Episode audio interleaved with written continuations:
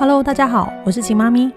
近十年来，我成功协助上千个孩子奠定规律作息、均衡饮食以及充足睡眠的习惯，并将做法详细的写在《秦妈咪副食品全攻略二点零》和《秦妈咪作息饮食全攻略》这两本书当中。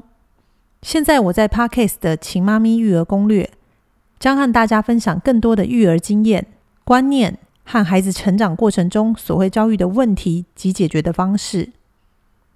在一三一五，我和大家分享过孩子为什么越大越挑食偏食呢？今天要跟大家分享孩子挑食会造成哪些问题，记得要听到最后哦。在现在的生活中，当孩子不吃正餐时，大人基于怕孩子肚子饿的心理，就给予其他非正餐的食物，例如面包、饼干、水果、饮料。甚至喝奶，这样的状况会让孩子越来越不喜欢吃正餐，并容易衍生出下面的问题。第一个，既然孩子不吃正餐，便可以在其他时间吃到非正餐食物，那孩子还有什么理由要好好吃饭呢？第二个，当孩子在非正餐时间吃到了非天然的食物，那孩子在正餐时间若是吃不下了，那该怎么办？延后到什么时候吃呢？还是就不要吃了？那当非正餐时间肚子饿了，又该吃什么呢？第三个，当孩子不吃正餐时，即使孩子已经两到三岁，甚至更大了，很多父母还是会长期的给予配方奶或是各式的奶类，当做营养补充品。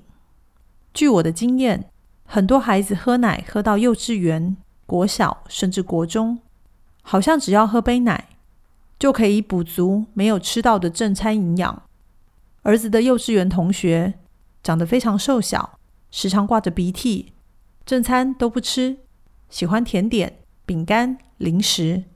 身为直销人员的父母一点都不在意，因为即使孩子到了大班，当不吃正餐时，只要泡杯营养品给孩子喝，妈妈就觉得营养补足了。但如果喝奶就可以维生，就可以营养均衡，那这对父母是不是每天只要餐餐喝自己的营养品果腹就好呢？因此，奶这个营养补充品让很多孩子懒得认真吃正餐，也不想认真咀嚼每一种食材。这也就是为什么现在口腔敏感以及双排牙的孩子越来越多，因为喝奶造成孩子不喜欢吃较坚硬。多纤维的食物，懒得咀嚼，懒得使用牙齿。我们只要仔细观察周遭，不难发现，我们身边有很多的孩子会将蔬菜、肉类这些富含纤维或较硬、较难咀嚼的食物咬一咬吐掉，或是根本不想吃。但最严重的是，这些孩子小的时候喝配方奶，长大后喝羊奶、牛奶，只要有喝奶，父母就会心安的觉得。没关系，有喝奶就有营养，甚至有些孩子早上只喝一瓶奶就可以撑到中午。有时候我都觉得，这样孩子真的有饱足吗？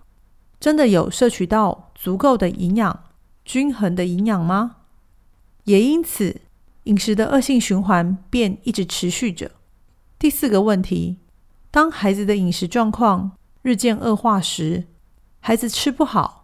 营养不足，自然也会睡不好。睡不好，情绪就不好。情绪不好，哭闹的状况又会不断增加，甚至越长越大，父母还是搞不清楚孩子为什么时常哭闹。这时候，家庭问题就会开始出现：孩子不吃哭闹，父母生气；孩子吃不好睡不好，整夜翻覆惊醒，父母也无法好好睡觉。隔天情绪差，没精神上班，整个家庭气氛一团糟。以上这些问题会随着孩子的年纪越来越大而越发严重，也越难以解决。